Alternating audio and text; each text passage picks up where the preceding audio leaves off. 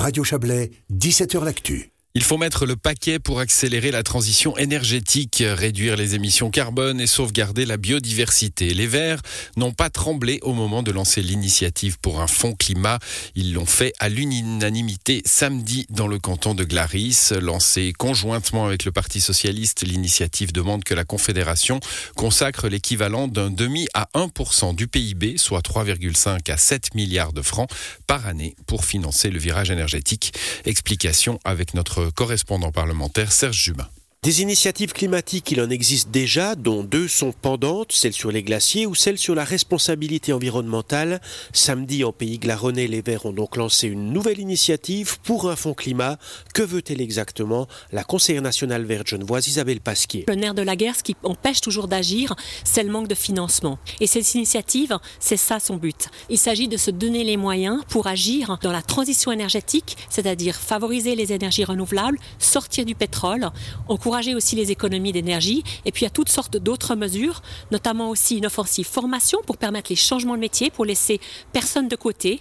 Et puis un volet euh, biodiversité, parce que renforcer la biodiversité, c'est essentiel aussi pour s'adapter au changement climatique. Et qui va financer le fonds? D'autres propositions, c'est euh, d'affecter entre 0,5 et 1% du PIB pour se donner les moyens.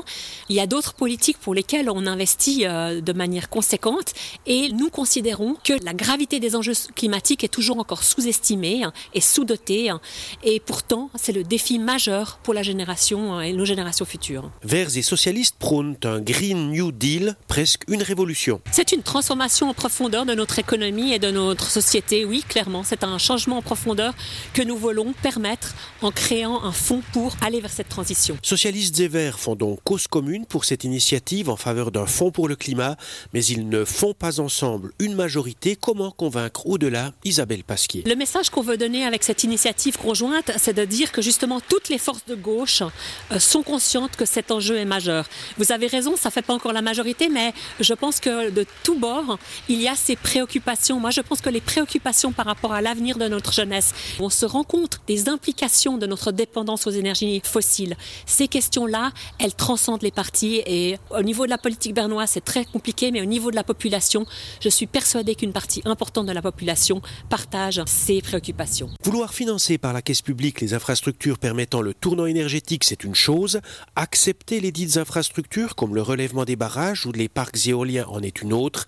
Les Verts sont-ils prêts à faire le grand écart et accepter de modifier le paysage pour réaliser le virage énergétique? Le président des Verts suisses, Balthazar Gletli. Il faut sortir de la pure vision productiviste quand on dit voilà, alors l'énergie, on doit en produire autant qu'il faut.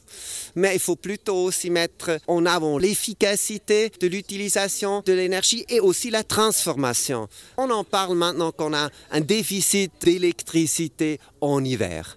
Et voilà, qu'est-ce que proposent les bourgeois?